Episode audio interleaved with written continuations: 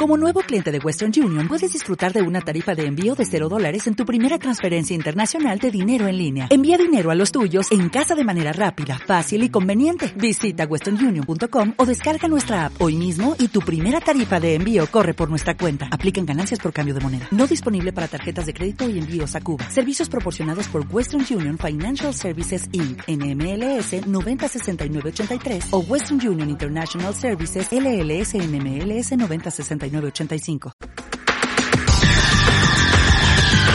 el análisis del día con visión global.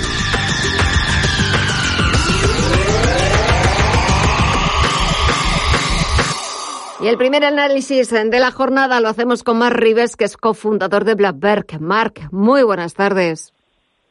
Muy buenas tardes. Bueno, ¿qué tal el verano? ¿Has conseguido, has podido desconectar, disfrutar unos días para coger fuerzas? Sí, un poquito, ¿eh? y, bien, ahí tope. La verdad que el mercado nos ha permitido mucho desconectar y, y esas cosas, pero bueno, ha sido un buen agosto en general y, y bueno, yo creo que hay tiempo durante todo el año para poder diversificar y en los tiempos que corren hay que aprovechar el tiempo. Pero sí, como siempre, bonito el verano y con muchas ganas de, de ver este cierre de año. Sí, con muchas ganas de ver este cierre de año y sobre todo con muchas ganas de comenzar eh, nueva temporada, de comenzar eh, este último trimestre de 2021, que es cierto que al igual que el resto del año no nos está dejando absolutamente indiferentes porque vuelven eh, a estar encima de la mesa los bancos centrales. Ahora se discute, ya se empieza a poner fecha a ese fin del tapering, el fin de los estímulos monetarios. Ahora, si te parece, hablamos de ello porque la semana que viene, reunión del Banco Central Europeo, 2021, reunión de la Reserva Federal. Ya se está hablando, se está manejando una fecha, posiblemente antes de final de año, en el mes de diciembre. Veremos ahora la oportunidad o no, porque también otro de los temas eh, que tampoco nos ha dejado en, en vacaciones este mes de agosto vuelve a ser el tema de la inflación. Ayer, por ejemplo, eh, Nuriel Rubí Salvini volvía a advertir sobre la estanflación y de que lo peor estaría por, por llegar, siempre con previsiones como mm, demasiado dramáticas eh, o muy categóricas. Pero no sé cómo en Blackberg eh, un poco tenéis pensado este último trimestre del año, un poquito por cómo ha comenzado y cómo despedimos agosto. A ver, ¿por dónde van los tiros? Bueno, la verdad que mm, eh, Vamos por partes. El, el Banco Central, claro, estamos ahí con Rubini, ¿no? Que como bien decías, a veces da un poco de dramatismo caótico. Pero bueno, a veces está bien también tener opiniones eh, que sean así, ¿no? pesimistas para alertarnos un poquito. Y yo estoy de acuerdo con el tema de la esta inflación, que es un tema que hemos comentado muchas veces, que al final es eh, un entorno de alta inflación por, por todas esas inyecciones fiscales junto con las políticas monetarias eso provoca claramente una tensión inflacionaria, lo estamos viendo, por ejemplo, como países ya están haciendo uso de reservas de cobre por la fuerte subida del cobre. Estamos viendo mercados alcistas en las commodities, en el petróleo, etcétera, de esto alimenta pues bastante todo el tema de las cíclicas, ¿no? Entonces, claro, estamos teniendo una inflación de mercado, una inflación especulativa eh, y una economía que necesita estímulos porque no arranca, ¿no? Entonces, esta, esta inflación en cierto modo es normal y luego pues hay que ver si la información que manejan los bancos centrales de una, inflación temporal, una permisividad sobre esa inflación, que no sea nada dramático, ¿no?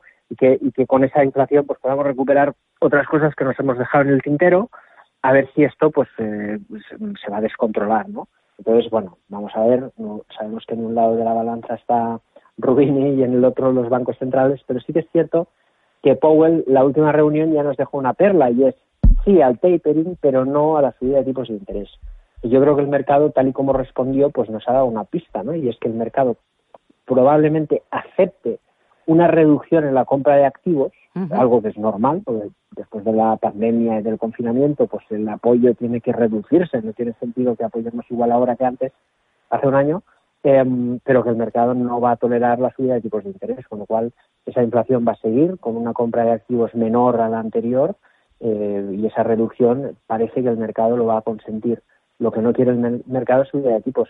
Mm. Los halcones, que no las palomas, empiezan a asomar en el Banco Central Europeo, ¿eh? en ese concierto abierto que tenemos cada semana y los halcones ya empiezan a asomar. De momento solo dos, pero vamos a ver en las próximas reuniones si son más Exacto. Y, bueno, vamos a ver, ¿eh? de momento muy interesante. La verdad es que sí, muy interesante y sobre todo, eh, bueno, pues eh, parece que esa inflación puede convertirse en un auténtico horror o en un auténtico eh, una auténtica pesadilla, pero es cierto que no estaría mal esa inflación o que haya eh, una inflación por encima del 2%, ese objetivo que incluso ya ha flexibilizado el Banco Central Europeo, si, claro, fuera acompañado de un crecimiento económico que en principio y en teoría tiene que venir ese crecimiento económico en este último trimestre del año, aunque también es cierto que se avecinan nuevas variantes eh, de la COVID, ahora se está hablando de una nueva variante mucho más resistente a las vacunas, a la que han denominado MU. Es decir, sigue habiendo nubarrones en el horizonte que podrían amenazar esa recuperación económica, ¿no? Sí, la verdad que el COVID yo creo que ha pasado de un cisne negro a, un tema recurrente que va a formar parte de nuestra vida, ¿no? Aquello de vacuna y se acaban mascarillas y demás, no. O sea, el COVID es una cosa nueva que está ahí para quedarse y tendremos que adaptarnos, que es lo que estamos haciendo ya como seres humanos, decir, oye, tenemos vacunas, tenemos tratamientos, cada vez la comunidad científica a la que hay que agradecer, por supuesto, su innovación y desarrollo, eh, pues eh, nos va a permitir eh, capear mejor esta situación, pero es algo que está ahí, ¿no? Y tenemos que ir, pues poco a poco, aceptando los datos, aceptando la información. Yo creo que esto ya cada vez más está siendo asumido y la economía, pues no, no, no va a frenarse, ¿no? Delante de eso, pero claro, sí, va a ser un punto que puede frenar y generar volatilidad.